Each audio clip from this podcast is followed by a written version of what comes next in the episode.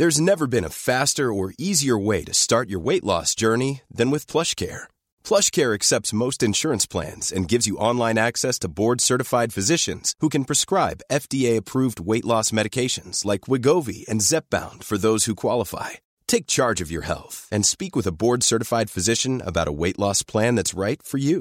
Get started today at plushcare.com slash weight loss. That's plushcare.com slash weight loss. Bienvenue à tous, la belle histoire de France, chapitre par chapitre avec Franck Ferrand, Marc Menant. Aujourd'hui, chapitre 16, Jeanne d'Arc, la pucelle d'Orléans. Une émission en deux parties pour évoquer la jeunesse de Jeanne d'Arc avec notamment sa rencontre avec le dauphin Charles. On abordera évidemment comment elle a réussi à délivrer la ville d'Orléans. Voilà, c'est parti pour l'émission. Ravi de vous retrouver, messieurs. Ravi également. Franck Ferrand. Bonjour. Alors, Franck Ferrand, pour, avant de s'intéresser d'abord à ce personnage, dans un instant avec vous, euh, mon cher Marc, quelle est la situation du royaume de France à cette époque 1420-1428 Ça nous ramène quand même à la fin de la dernière époque. Ouais, nous le décor. Comme ça nous ramène à une époque qui nous fait penser à la nôtre. Tout va mal. Et quand je dis tout va mal, tout va très mal. Vous vous rappelez la dernière émission, on avait parlé de ce traité qui avait été signé à Troyes sous l'égide du roi d'Angleterre Henri V et de la reine de France Isabeau de Bavière, traité qui faisait très peu de cas de la souveraineté française puisqu'on pensait que on avait prévu carrément qu'à la mort du roi Charles VI, le roi fou, c'était le roi d'Angleterre, Henri V, qui deviendrait roi d'Angleterre et de France. Et le dauphin, me direz-vous, et le fils aîné de Charles VI, eh bien, sa propre mère disait qu'il avait un défaut de légitimité. Elle le faisait appeler le prétendu dauphin de Viennois, qui vous... Elle était quand même bien placée, étant sa propre mère, elle savait s'il était le fils de son père. Donc, la situation était très compliquée. Hasard incroyable, en 1422, le premier à mourir au mois d'août, 1422, c'est Henri V, c'est le roi d'Angleterre. C'est-à-dire qu'en fait, le traité euh, ne va pas pouvoir être appliqué comme prévu, puisque le roi de France, Charles VI, ne vient à mourir que quelques mois plus tard, et à la mort de Charles VI, c'est bien, en tout cas du point de vue des Anglais, le fils d'Henri V qui devient le roi de France, c'est Henri VI, mais sauf que c'est un, un bébé, c'est un enfant au berceau, donc vous imaginez bien que d'autres vont essayer de profiter de la situation. Et vous avez toujours ce dauphin, cet enfant illégitime, dit sa mère, ce Charles, qui lui a été élevé par sa belle-mère. La belle-mère n'est pas n'importe qui. Cette belle-mère, c'est la veuve du duc d'Anjou, un personnage extrêmement important. Elle est à la tête de, possessions absolument gigantesques. Elle est chef de la maison d'Anjou. On l'appelle la reine des quatre royaumes. Elle est aragonaise d'origine. C'est Yolande d'Aragon. Et cette belle-mère du roi, la bonne mère, comme il l'appelle lui-même, va essayer, tant bien que mal dans les années 1424, 25, 26, va essayer de tenir le conseil. Parce que ce qu'il faut vous dire, c'est que autour de ce petit roi de Bourges, comme vous l'avez appelé la dernière fois, il y a beaucoup de gens qui se posent de grandes questions. On se demande même, au début de l'année 1428, si on ne va pas être obligé carrément d'aller se réfugier à Grenoble, en viennois, justement. On se pose beaucoup de questions. Et le dauphin, quand je dis le dauphin, il est roi en fait. C'est le roi Charles VII, mais il n'a pas été sacré. Il n'est pas reconnu ni par les Anglais, ni par les Bourguignons qui à l'époque sont favorables aux Anglais. Ce dauphin ou ce roi dont vous avez le portrait par, Fouquet à l'écran, alors euh, le, portrait beaucoup plus tardif, hein, il date des années 1440. Ce jeune dauphin, eh bien, il ne fait pas, euh, il ne fait pas le poids face à tous ses ennemis. Le royaume est morcelé, déchiré. Euh, en fait, ce sont les Anglais qui sont en France. Il n'y a plus que le sud du royaume pour rester fidèle à cette espèce de cour itinérante. Alors, on voit la carte ici. On a installé, voilà, on a installé des conseillers à Bourges, on en a installé d'autres à Poitiers. Alors, vous voyez en jaune, en jaune, tout le sud du royaume qui reste globalement fidèle à ce petit roi de Bourges qui règne en vérité essentiellement à Chinon et à Poitiers. Vous avez en vert les possessions anglaises et les Anglais sont en train d'acquérir des territoires de plus en plus importants. Et puis, n'oubliez donc pas en rose là sur la carte le euh, duché de Bourgogne qui est devenu un véritable État à cette époque. Or, encore une fois, les Bourguignons pour le moment, les Bourguignons de Philippe le Bon, sont alliés aux Anglais. Donc vous voyez cette espèce de, de, de situation terrible, impossible on se dit mais qui pour réunir les barons de France? Qui pour réunir tous ces grands soldats qui pourraient faire pièce à l'anglais mais qui ne sont même pas capables de se mettre d'accord? Qui pour mettre d'accord dans le Conseil? Les ministres. Il va falloir un symbole, il va falloir un emblème.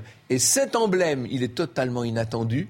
Il va prendre les traits d'une petite jeune fille, pour le moment inconnue, qui va apparaître, que nous appelons nous Jeanne d'Arc, qui à l'époque était appelée Jeannette et qui se faisait, elle, appeler la pucelle de Don Rémy à Chinon. Tout de suite, le portrait avec Marc Menant.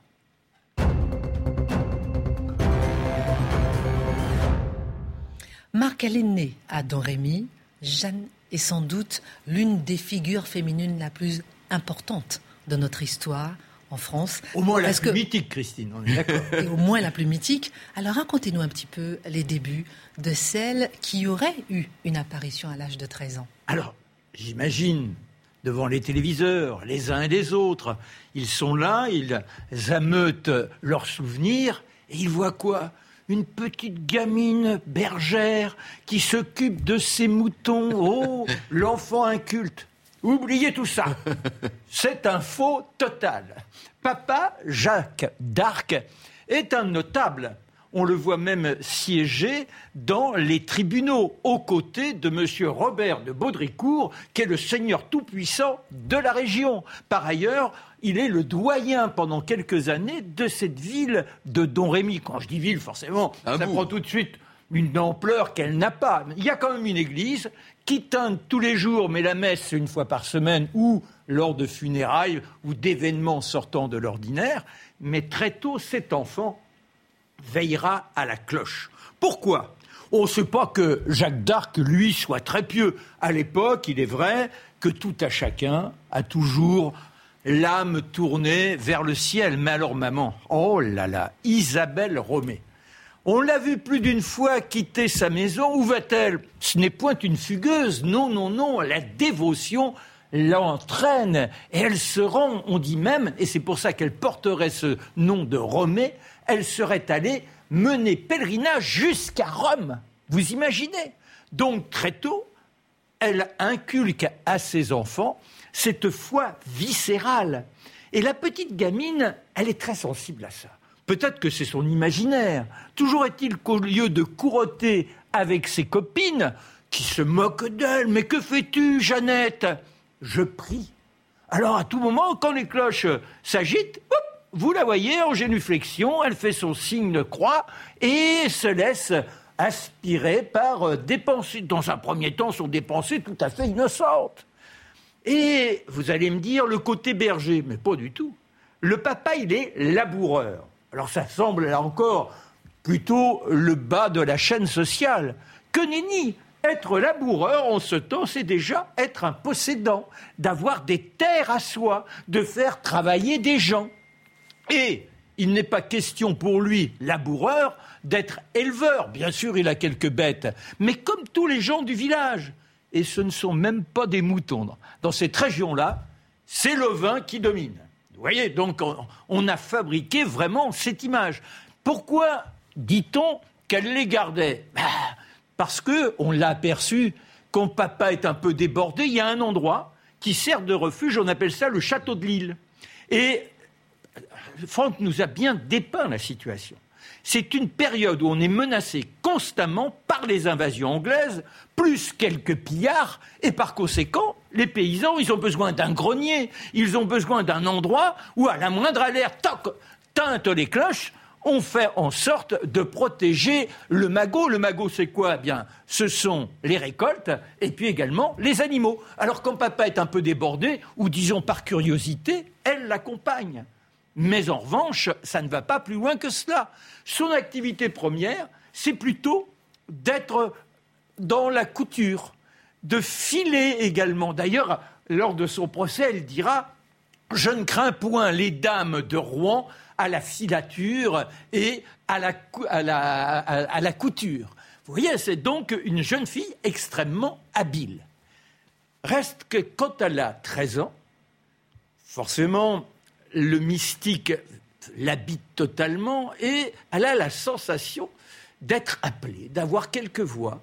Et un jour, c'est carrément Dieu qui s'adresse à elle et qui lui dit, il y a une mission qui t'attend, il va falloir essayer de sauver le dauphin et il faut que tu te rendes auprès de lui. Que faire d'un tel message? Et ça se précipite, c'est-à-dire que là, il y a eu cette voix ce jour-là, mais d'autres jours, ce sont des petits anges. Oh, ils sont là, tels des lucioles extrêmement lumineux, et ils sont par groupe incandescents qui viennent s'agiter. Ben, ça, va durer 3-4 ans. Et forcément, être taraudé par cela, on finit par prendre une initiative. Et elle dit qu'elle a des conseillers, hein, qui sont euh, Sainte Catherine, Sainte Marguerite et l'archange Saint-Michel. J'allais dire, l'archange Saint-Michel, c'est pas n'importe quoi l'archange Saint-Michel, parce que l'archange Saint-Michel, c'est un guerrier. Alors. Mais c'est précis en tout cas. Euh, c'est très précis. Et elle finit par penser à son cousin. Son cousin, c'est Durand Laxar. Il est dans un petit bourg juste à côté de vos couleurs, là où règne le seigneur de Baudricourt. Et il n'y a que le seigneur de Baudricourt qui peut éventuellement lui ouvrir la porte de la cour de France. Alors, euh, forcément, on ne peut pas quitter son domicile comme ça, parce que sinon, euh, c'est plus qu'une fugue, c'est la trahison des parents, et ça, Dieu le punit. Elle fait en sorte que le cousin reçoive un message, et c'est lui qui vient la chercher il l'accueille chez elle sous prétexte que sa femme attend un enfant et qu'il a besoin de quelque aide. Et il la loge huit jours plus tard chez des gens qui s'appellent les Le Rocher. Alors les Le Rocher, ils font attention à la gamine, mais ils sont bien embarrassés. Elle file, elle prie, elle file, elle prie, et elle attend quoi? Eh bien que la porte du seigneur de Baudricourt s'ouvre, et c'est le cousin qui trame le relationnel nécessaire. Et enfin, Enfin, la voilà devant cet homme. Vous allez dire, ça paraît étrange. N'oubliez pas que le père a siégé dans les tribunaux, que le père est le doyen de Don Rémy, et que Baudricourt connaît très bien le père, car dans les tribunaux, il sait bien que M. Darc est là. Alors quand on lui parle de sa fille, c'est illuminé. Bon, il finit par céder. N'oublions pas, là aussi Franck a été très précis. C'est-à-dire qu'on est dans une époque où la croyance est tellement omniprésente et la situation catastrophique, on en parlera tout à l'heure, c'est qu'on attend un prophète, on attend la personne qui va donner l'espoir, voilà, l'espoir au royaume. Alors la voilà devant de Baudricourt, elle a mis sa belle petite robe rouge. ah, mais ça aussi c'est un signe de richesse. Elle a également un anneau ça aussi, c'est un signe de richesse. Et dans la petite maison de Dorémy, elle a son propre lit. Autre signe de richesse, disons, voilà. Et par conséquent, il l'écoute. Et là, il se fâche, il est furieux, il a l'impression de perdre son temps. Et il dit à son cousin reconduisez-la chez elle, faites-la souffleter par son père. Une petite gifle et rentre à la maison. Exactement ça. Alors elle repart, la pauvre gamine. Mais quand elle arrive dans son village, la fameuse agitation que l'on ne cesse de vous narrer depuis tout à l'heure, elle s'est manifestée. Il y a un énergumène qui a pillé complètement la ville de Don Rémy, même l'église. Le cire de Vergy, s'appelle. Le, le cire de Vergy. Et alors là, elle est outrée. Mais alors, un signe extraordinaire, c'est qu'il y a une sainte, une statue qui a échappé au brasier dans la petite église. C'est Sainte Marguerite. Sainte Marguerite qui fait partie de celles qui s'adressent à elle. Alors, il faut qu'elle reparte à vos couleurs, il faut qu'elle rencontre de nouveau Baudricourt. Et dans le premier entretien, il y avait un personnage, Bertrand de Poulangy, grâce auquel on connaît pratiquement tout le témoignage du déroulé de ces rencontres.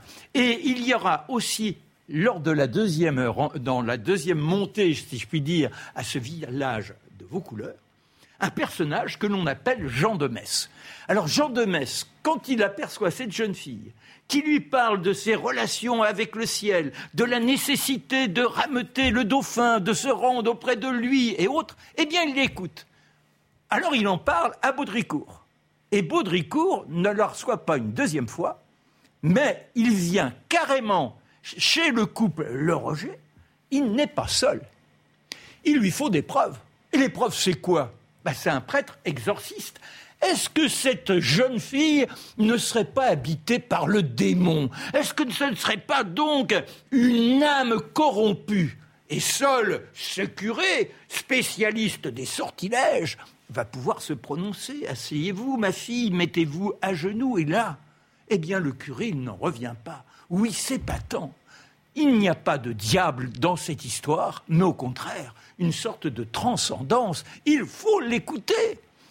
Eh, si on est prophète, c'est que l'on a des dons sortant de l'ordinaire. Si l'on a des dons sortant de l'ordinaire, on est capable de guérir. Et il y a le vieux duc de Lorraine qui est malade. Eh bien, tiens, testons. Et la voilà devant le duc de Lorraine. On la voit à Nancy, hein À Nancy, donc. Ah mais, mais là, pour la première fois, on la voit à cheval. C'est quand même extraordinaire. Cette jeune fille, j'ai parlé des anges, j'ai pas parlé de cavalerie. Je n'ai pas dit qu'elle avait cette éducation qui lui permettait d'apparaître fièrement sur une monture. Et pourtant, elle se tient bien cambrée.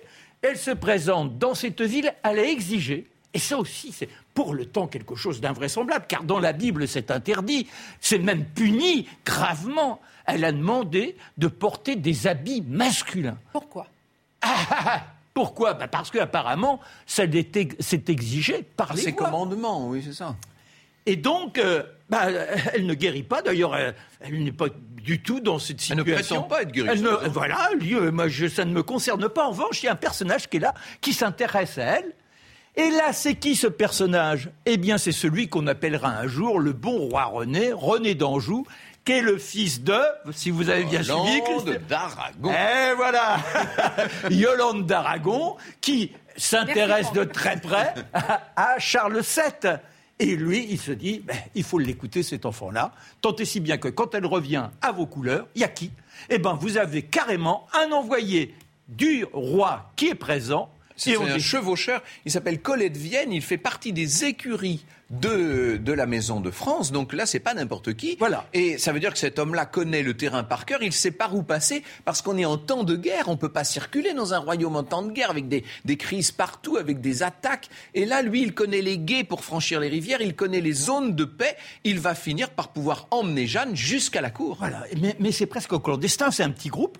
Alors, toujours, le plus invraisemblable, c'est que ces conditions extrêmement pénibles, elle les tient sans la moindre appréhension et surtout avec une aisance phénoménale. Et le soir, c'est là que l'on se lève. Dans la journée, on se tapit dans les bois. On attend que l'ombre commence à prendre l'espace, à s'imposer et on se glisse comme on peut. Et avec les fameux dangers, au moins de bruissement, on a peur. Notons quand même au passage qu'il s'agit toujours pas d'une petite jeune fille de rien du tout, parce que à ses côtés, vous avez deux domestiques. Vous avez un chevalier. Vous voyez que c'est quand même étrange comme situation. Euh, elle aura bientôt hein, un écuyer, elle aura un chapelain comme une princesse du sang quand même. Et on vous donnera d'autres détails un peu plus tard. Toujours est-il qu'au bout de dix jours, les voici devant Chinon. Et là, enfin Chinon. Chinon. Et alors? Eh bien, et alors alors, Jean de Metz est à ses côtés. Euh, on a également notre Bertrand de Poulancy, de Poulangy, qui est là, donc du beau monde. Mmh. Et elle est accueillie chez la veuve, j'ai noté le nom, Gustave de Cougny. Et là, Parmi les invités, vous avez le comte de Vendôme, qui est un proche de, Yolande d'Aragon. Et on va faire passer le message au roi qu'il euh, y a une, une prophète qui veut le rencontrer. Et pendant les quelques jours, en attendant la réponse, que se passe-t-il? Eh bien, on lui inculque quelques tenues de cour. Comment se présenter devant le roi? La génuflexion, dire sire, et puis forcément, même si ça n'apparaît pas dans les rapports du procès. Imaginez le, comte de Vendôme qui la connaît très bien, et puis cette veuve, on lui décrit le dauphin, il a un physique très particulier, c'est une sorte de personnage décharné, avec des jambes toutes guingouins, bref, elle sait qui il est, que va-t-il se passer Certains disent même que par l'intermédiaire d'un proche de Yolande qui s'appelait Machet, elle aurait rencontré dans cette demeure particulière, elle aurait rencontré le dauphin. On n'en a aucun, enfin le dauphin, celui qu'elle appelle le gentil dauphin, qui est le roi Charles en fait. Hein. on n'en a pas de preuve de ça, bien sûr. On ne sait pas en fait. Hein. Alors, maintenant, la rencontre avec le dauphin. Jeanne reconnue par la cour.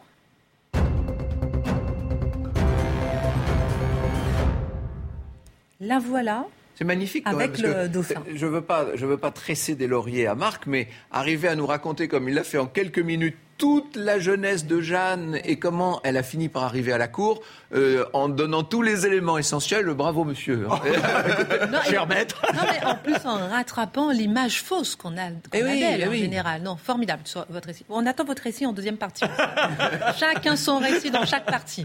Non, mais c'était vraiment euh, très poignant, comme à chaque fois, mon cher Marc. Et là, donc, Combien de personnes se trouvent sur place? Comment elles rencontrent le combien de personnes, c'est difficile à dire. Euh, peut-être 150, 200 personnes dans la grande salle principale de la cour. Alors quand vous allez à Chinon aujourd'hui, ça c'est très amusant à faire, vous avez encore dans une partie totalement euh, euh, effondrée du, logis royal, vous avez encore la cheminée de la grande salle. Et cette cheminée, évidemment, comme la salle se trouvait... On la voit à l'image. Voilà, ben on la voit, vous voyez, la salle se trouvait au premier étage, donc elle est maintenant complètement suspendue dans le vide. Mais il faut imaginer qu'à l'époque, il y avait un, plancher, là, bien entendu. Hein, il, y avait des, il y avait des carrelages, etc. Bon.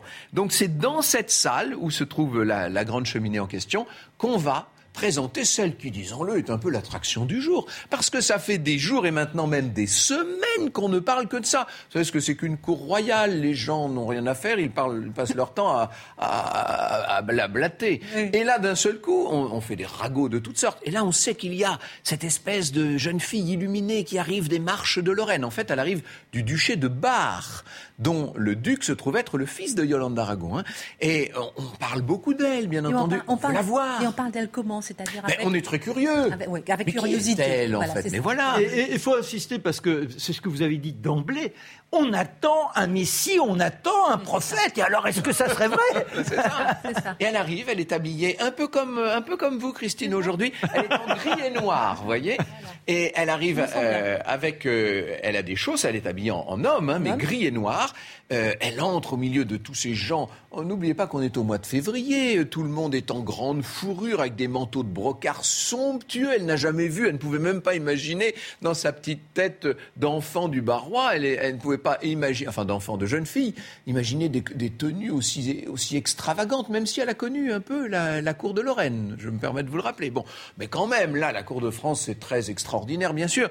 Et elle s'approche vers le trône puisqu'on lui a dit ben, il faut avancer vers le grand fauteuil qui est là, dans le coin à côté, pas très loin de la cheminée, où va se trouver le dauphin.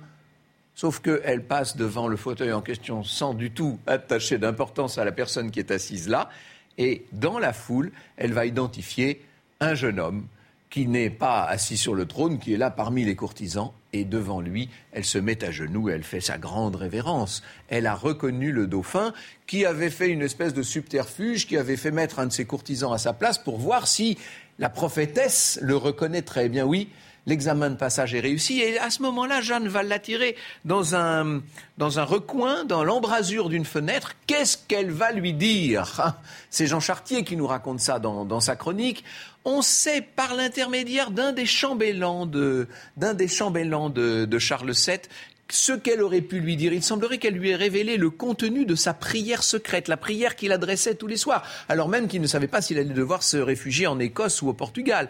Euh, il semblerait qu'elle lui ait donné des éléments, en tout cas c'est ce qu'on appelle le signe de Jeanne. À partir de ce moment-là, il croit en elle, il croit tellement en elle qu'il va l'investir d'une mission. Et ce qu'il faut rappeler, c'est que cet homme est extrêmement complexé. Mais oui. Sa mère dit c'est un bâtard, c'est un bâtard. Il est plutôt, bah, je vous l'ai dit. Euh, euh, permettez-moi l'expression vulgaire, mal foutu, il est tout quingouin, euh, et qu'enfin on lui dise, mais oui, vous êtes le roi. Il est reconnu non pas que par la cour, mais par le roi, partout, par, par, le roi du ciel. Il va, falloir, il va falloir donner quand même à cette jeune fille une certaine légitimité. Est-ce qu'il y a dans cette affaire la préméditation de Yolande d'Aragon qui mène une opération de communication politique Ou est-ce qu'il y a le simple déroulement d'une prophétie? Euh, Là, je laisse à chacun le soin d'en juger. Il faudrait entrer dans des détails. Déjà, nous allons consacrer deux émissions à Jeanne d'Arc au lieu d'une émission habituelle, parce que le sujet est immense, mais on ne peut pas entrer dans tous les petits détails. Sachez en tout cas qu'elle va devoir subir deux examens un premier examen qui est un examen de virginité, pour s'assurer évidemment qu'il s'agit bien d'une pucelle au sens, au sens virginal du terme. C'était important? Eh bien, qu'elle n'est pas une sorcière, qu'elle n'est pas euh, un personnage, qu'elle n'est pas le diable qui aurait pris l'apparence d'une jeune fille. Vous voyez, bon. Et donc, ce sont les matrones de Yolande d'Aragon qui vont procéder à l'opération. On va euh, faire ce contrôle à Tours. Entre parenthèses, avant d'aller à Tours, Jeanne a été hébergée dans un certain château de Saumur, qui est le château de Yolande d'Aragon. Et ensuite, on l'envoie à Poitiers. Pourquoi à Poitiers? Parce que c'est là que toute la partie des docteurs de la faculté de théologie, vous vous rappelez la Sorbonne, tous ces grands docteurs qui sont un peu les, les, garants intellectuels du royaume, si je puis dire, tous ceux qui ne sont pas vendus aux Anglais qui eux siègent à Rouen, eh bien, ils se sont installés à Poitiers. Et c'est donc à Poitiers qu'on envoie Jeanne. Et les docteurs en question, c'est ce qu'on appelle l'examen de Poitiers, vont lui poser des questions. Alors il y en a un qui lui dit, mais enfin, si Dieu veut délivrer la France, il n'a pas besoin de gendarmes, d'hommes d'armes. Et elle répond En nom Dieu, les hommes d'armes batailleront et Dieu, lui, donnera la victoire. On lui dit Mais c'est frère Seguin du Limousin qui lui dit Mais quel langage parle donc ta voix? Meilleur que le vôtre, elle lui répond. Ah elle était frontée, elle est incroyable. C'est la lumière quand elle parle, cette Jeanne. Et il dit Mais au moins crois-tu en Dieu? Oh oui, dit-elle, mieux que vous. Ah et finalement, les docteurs sont tous d'accord pour dire qu'elle est remarquable, sa piété est incontestable, elle va repasser par tour le temps de revêtir son armure, parce que cette fois, elle va pouvoir prendre la tête de l'armée de France, ce qu'on appelle l'os de France. L'armure en question, quand même, il faut savoir qu'il faut des semaines et des semaines pour fabriquer une armure. À l'époque, ce sont des armures qui sont faites sur mesure, bien sûr. Or, quand elle arrive à Tours, l'armure est toute prête. Ce qui prouve que Yolande avait quand même sans doute un peu prémédité les choses. Peu importe. Toujours est-il que maintenant, Jeanne est prête. Elle a été, elle a reçu les, les imprimatours, si je puis dire. Elle va pouvoir dominer cette, euh, mener cette, euh, cette, euh, cette armée qui ira jusqu'à Orléans et jusqu'à la délivrance, bien sûr. Je n'ai même pas envie d'envoyer la publicité, tellement je veux savoir la suite. Merci, messieurs. Dans un instant, on posera la question. Je vous poserai la question de savoir est-il vrai que l'arrivée de Jeanne était annoncée et, attendue? Je vous poserai la question dans un instant. Vous allez nous raconter aussi la délivrance d'Orléans. On parlera de tout ça. La belle histoire de France continue. À tout de suite avec Jeanne d'Arc. La belle histoire de France continue. Nous sommes au chapitre 16 avec euh, Jeanne d'Arc, la pucelle d'Orléans, avec Marc Menon, Franck Ferrand. Jeanne d'Arc qui sera en deux parties, comme nous l'a rappelé euh, Franck Ferrand tout à l'heure. La semaine prochaine, ce sera Jeanne d'Arc jusqu'au bûcher. Alors, pour cette première partie, en cette première émission en tout cas, on va continuer la deuxième partie avec cette question, messieurs, que je vais vous poser. Est-il vrai que l'arrivée de Jeanne était annoncée et attendue? Oui, alors déjà, ce qu'il faut savoir, c'est que dans la Bible, dans le Nouveau Testament, dans l'Ancien Testament, j'aurais dû dire d'abord l'Ancien, puis le Nouveau, les femmes prophétesses sont légion. Et il y a une logique, je dirais, c'est-à-dire que Dieu éclaire les hommes. C'est pourquoi, de temps en temps, des lucioles apparaissent et nous délivrent sa parole. Par conséquent, en ces temps très très pieux, constamment, on est à l'affût. Et il y a cette situation catastrophique sur l'ensemble du royaume et on est d'autant plus en attente de ce personnage. Notons j'ai noté, j'aime pas trop noter, mais là quand même, c'est l'Université de Paris en 1413. Ils ont fait une circulaire. Et que dit cette circulaire? Aux pieuses personnes menant bonne vie et ayant don de prophétie de se manifester pour réussir à sortir le royaume du malheur. Et, notation pour notation, moi j'ai pris aussi des Mais non, parce que je voulais quand même vous dire, on a à la même époque des, des voyants, des prophètes, etc., en quantité. Constance de Rabastins, Jeanne-Marie de Maillet, l'écuyer de Bassigny, Jean de Gand, Marie Robine qui a dit que le royaume qui a été perdu par une femme on sait de qui elle parle, elle parle de Isabeau de Bavière, serait sauvée par une vierge. Et puis, la fameuse grande prophétie de Merlin qui court le royaume depuis longtemps et qui dit euh, Une vierge venant du bois chenu chevauchera contre le dos des archers. Les archers, on pense tout de suite aux Anglais. Et venu du bois chenu, il se trouve que l'endroit où Jeanne se rendait si souvent pour prier dans son village de Don Rémy s'appelle le bois chenu. Mais tout ça, ça a été vraiment palpé, entendu, compris euh, à, l'époque ou bien seulement ça a été compris à l'époque, mais dites-vous, ça c'est incroyable. vraiment attendu. Mais oui, on a annoncé les choses. Quand je parlais d'entreprise de communication tout à l'heure en comme étant exprès un anachronisme, je dis exprès parce que je sais qu'il y en a qui tout de suite vont dire mais enfin, ils, ils utilisent des mots qui ne sont pas ceux de l'époque, bien sûr, mais cette, euh, cette, entreprise de communication a été extrêmement bien faite puisqu'on a des affiches dans Orléans, vous imaginez, au début de l'année 1429, annonçant qu'une euh, qu'une bergère, qu'une vierge, disons, venue des marches de Lorraine va venir sauver Orléans. On annonce ça à la population bien avant qu'elle arrive. Donc vous voyez que tout a été mis en place pour c'est qu'on a envie de dire tambours et trompettes, on lui a déroulé, on lui a déroulé un boulevard à cette Jeanne devant elle, ce qui prouve qu'il y a au Conseil du roi des gens très importants qui ont tout intérêt à ce qu'elle réussisse sa mission. Alors justement maintenant la délivrance d'Orléans.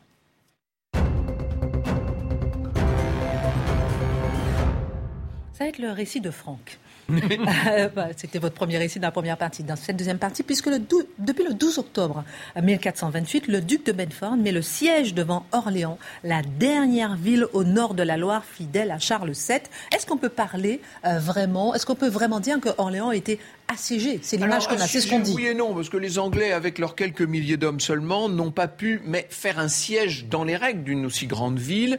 Ce qu'ils ont fait, c'est qu'ils ont installé une douzaine de bastions, on appelle ça des bastilles à l'époque, ces bastilles qui sont censées tenir euh, Orléans à la raison en attendant d'éventuels renforts anglo-bourguignons qui viendraient un jour permettre d'investir la ville. On n'en est pas là. Vous avez parlé du duc de Bedford, vous vous rappelez qui c'est le duc de Bedford? C'était le petit frère d'Henri V, le terrible Henri V d'Azincourt, et c'est lui qui a assuré la régence pendant que son neveu était trop petit, le petit Henri VI. Donc ce Bedford est un personnage terrible. Il a avec lui notamment beaucoup de capitaines euh, étonnants, dont un extraordinaire qu'on appelle nous Talbot. Talbot, disent les Anglais. Et ce Talbot, on en reparlera beaucoup plus tard, parce que c'est lui qui mènera la toute dernière bataille de la guerre de Cent Ans, mais euh, des années, même des décennies plus tard. Bon, pour l'instant, il c'est encore un relativement jeune homme. Ça finira par être le plus, le plus grand doyen de l'armée anglaise. Alors, c'est vrai que pour l'instant, les Anglais sont autour de cette ville d'Orléans. Et il se trouve qu'au mois de février, exactement le 12 février de 1429, donc,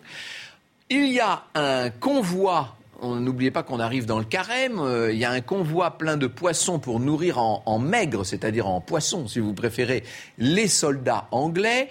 Ce, convoi, euh, il est plein de tonneaux qui eux-mêmes sont pleins à craquer de harengs. Et on a su dans Orléans que ce convoi devait arriver, 300 chariots pleins de harengs, c'est pas rien. Et les Orléanais se sont dit, mais nous allons peut-être avoir de quoi manger à notre faim, parce que euh, ça commence à être la disette à l'intérieur des murs euh, d'Orléans. Et donc, on fait une sortie Derrière qui? Ben Derrière celui qui est le capitaine de cette place d'Orléans, c'est le bâtard d'Orléans. C'est un des fils illégitimes de ce Louis d'Orléans que nous avons vu l'autre jour se faire assassiner par le duc de Bourgogne. Il s'appelle Dunois et ce Dunois va mener une espèce d'expédition, hein, une espèce de commando contre les charrois euh, anglais. Et là, c'est un échec total. Les Français sont battus à plate couture. Les pauvres Arlés, on appelle ça la journée des harengs.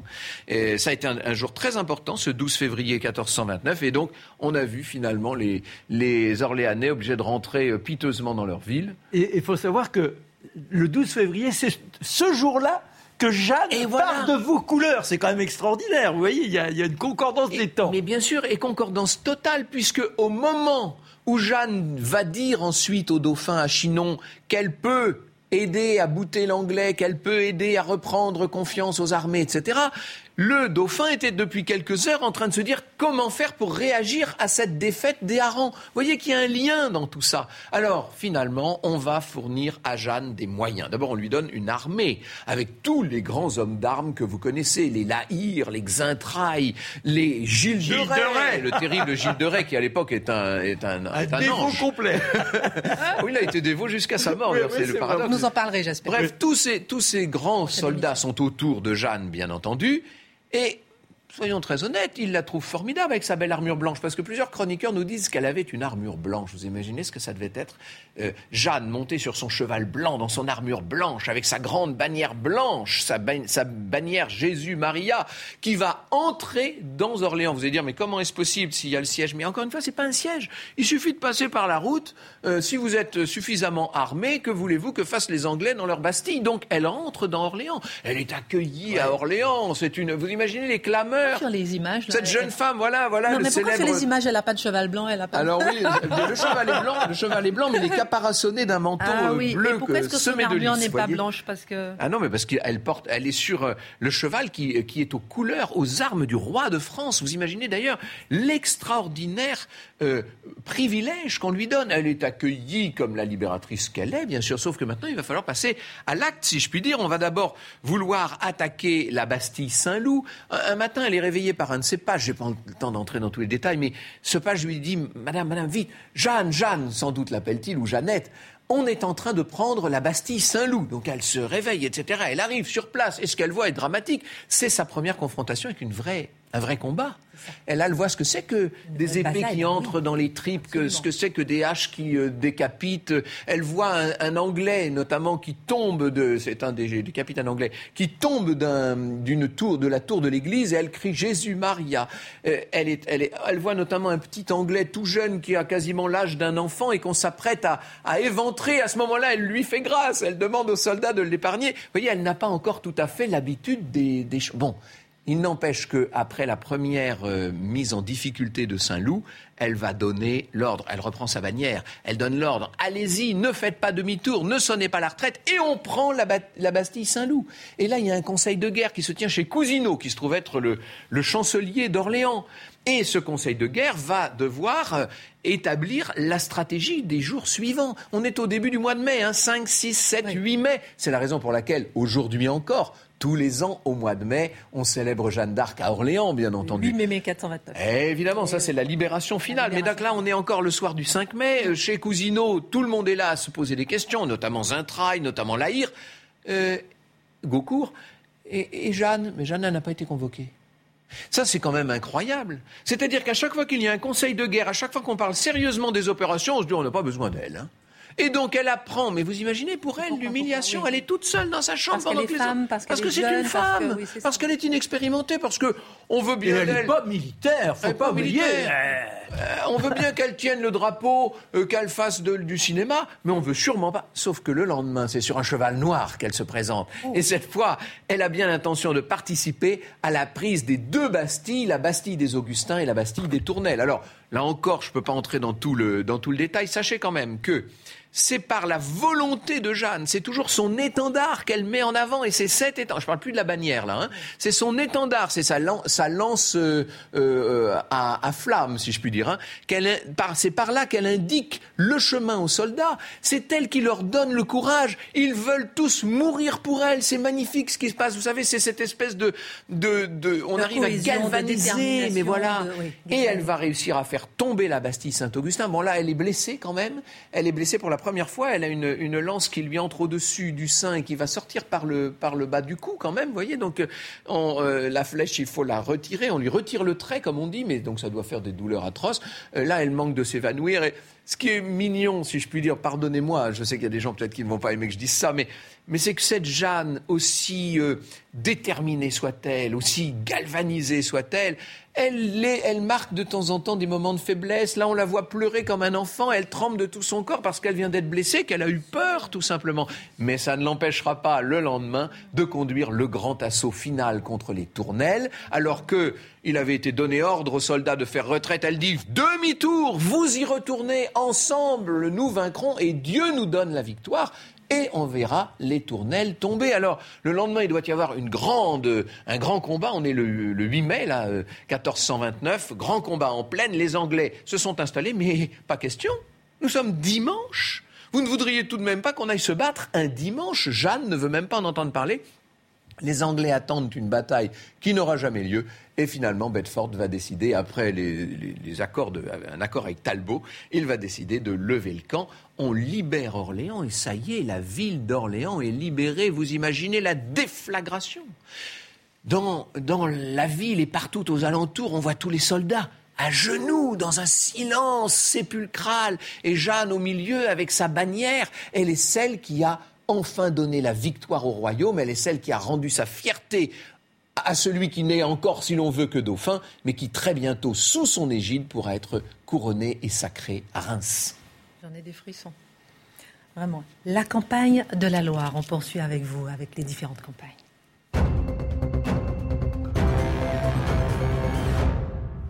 On vous entend, même sur les petites eh ben, J'ai le droit de mettre mon bon point à Franck Ferrand. Nous venons d'aborder la libération euh, d'Orléans, mais après, justement, il y a beaucoup de campagnes victorieuses, mon cher, mon cher Marc. Oui, mais alors c'est là où on retrouve le même personnage. C'est-à-dire que dans cette phase ascendante, je dirais que c'est la femme de foi, car le seul point que Franck n'a pas évoqué, c'est la messe tous les jours, messe, prière. C'est-à-dire qu'il y a des instants, lorsque le sort semble se retirer de, de, l'espace français, eh bien, hop, elle en appelle à Dieu. Elle, est dans cette exaltation totale. Et donc, c'est une combattante, mais une combattante de la foi. C'est comme s'il y avait une sorte de, de schizophrénie. La combattante guerrière, consciente de ce qui se passe, et puis l'âme, elle, qui est en communion avec cette transcendance et qui lui maintient l'enthousiasme qu'elle transmet aux hommes. Il y a quelque chose de puissant, un rayonnement. Quand elle évoquait ces voix. Schizophrénie pour les autres et pour elle, c'est une continuité. Oui, c'est voilà. Une harmonie. Oui, mais, mais c'est tellement extraordinaire la manière dont elle se comporte.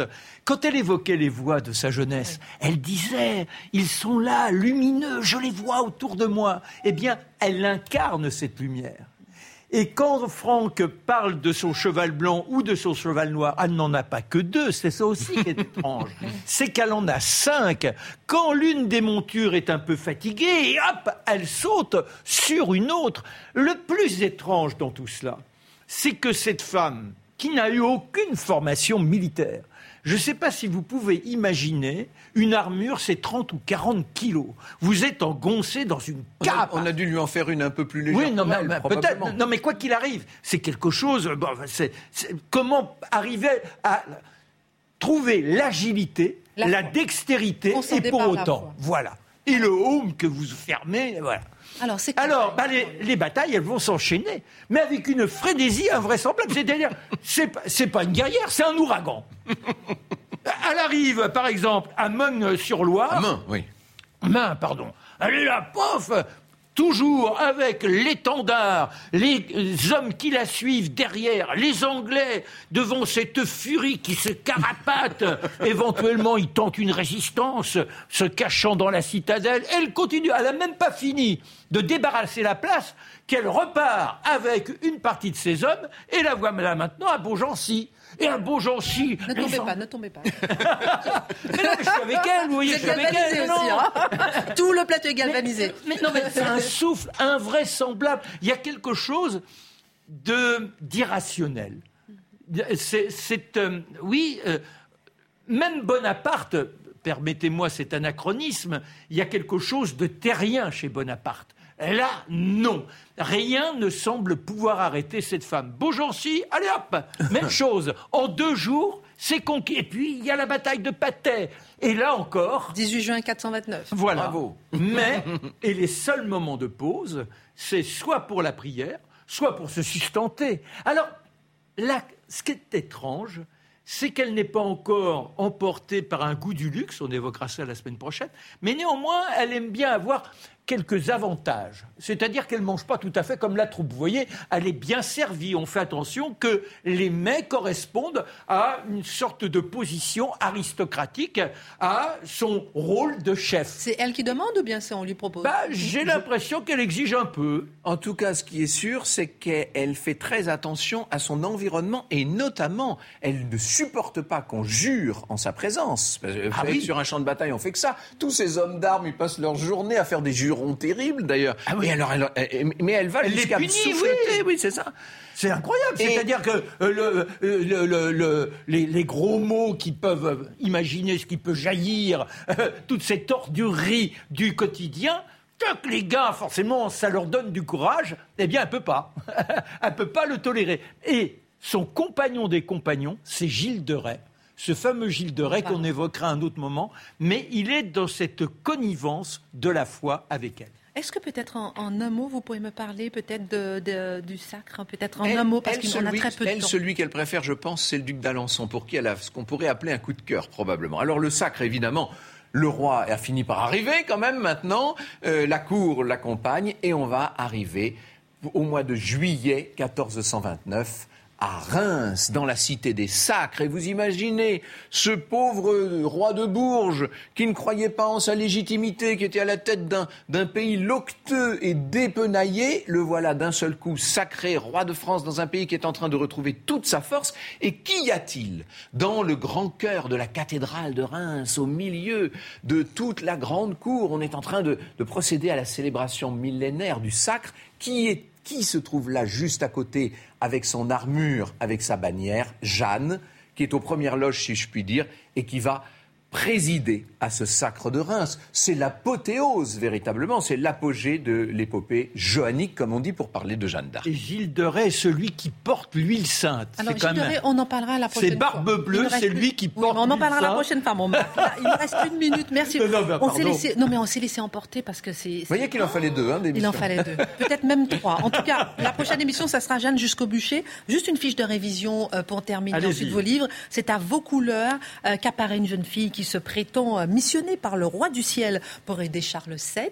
Deuxième point, présenté à la cour de Chinon, Jeanne se voit confier l'ost de France. Et puis troisième point, ayant libéré Orléans, Jeanne conduit euh, Charles VII à Reims pour son sac le 17 juillet 1429. Merci beaucoup, messieurs. Vos Ce n'est pas un miracle, mais ça mérite une très bonne note. Ça montre que vous êtes une excellente élève. Ah, vous, êtes, vous, êtes, exceptionnel. Marc Menant, votre livre. Alors ne croyez pas que je joue les comparses ou les compagnons. Il y a un livre extraordinaire il est de Franck Ferrand. Hmm. Franck Ferrand, euh, c'est pas raconteur d'histoire baveuteux comme moi. C'est un, c'est un historien. Il prend les dossiers, il les revisite, il essaie de voir quelles sont les failles telles qu'ils sont traitées. C'est une histoire interdite avec tout une, un chapitre sur Jeanne d'Arc. Bravo. Merci. Oui, il paraît qu'il est très très bien ce livre. Tout le monde m'en a parlé. Il a 13 ans maintenant, mais je l'assume. et vous, Franck, vous proposez le livre Le mystère Charles VII. Oui, alors on pourrait, vous savez, sur Jeanne, il y a eu tellement, tellement, tellement de livres. Le plus, celui qui, moi, m'a le plus intéressé depuis longtemps, c'est ce livre de Philippe Erlanger, grand vulgarisateur Philippe Erlanger, qui, pendant l'occupation, a passé 4 ans, pendant toutes les périodes de l'occupation, à étudier la question de Charles VII et à se demander comment avait pu voir le jour ce phénomène qu'on appelle Jeanne d'Arc. Et le livre s'appelle, il est publié chez Perrin, Charles VII et son mystère. Merci Franck Ferrand, merci Marc Menant de nous avoir transporté avec Jeanne d'Arc pour cette première émission sur Jeanne d'Arc. Deuxième émission sur Jeanne d'Arc la semaine prochaine. Jeanne jusqu'au bûcher.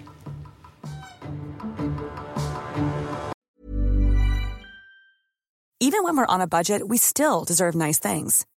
Quince is a place to scoop up stunning high-end goods for 50 to 80% less than similar brands. They have buttery soft cashmere sweaters starting at $50, luxurious Italian leather bags, and so much more. Plus, Quince only works with factories that use safe, ethical, and responsible manufacturing. Get the high-end goods you'll love without the high price tag with Quince. Go to quince.com/style for free shipping and 365-day returns.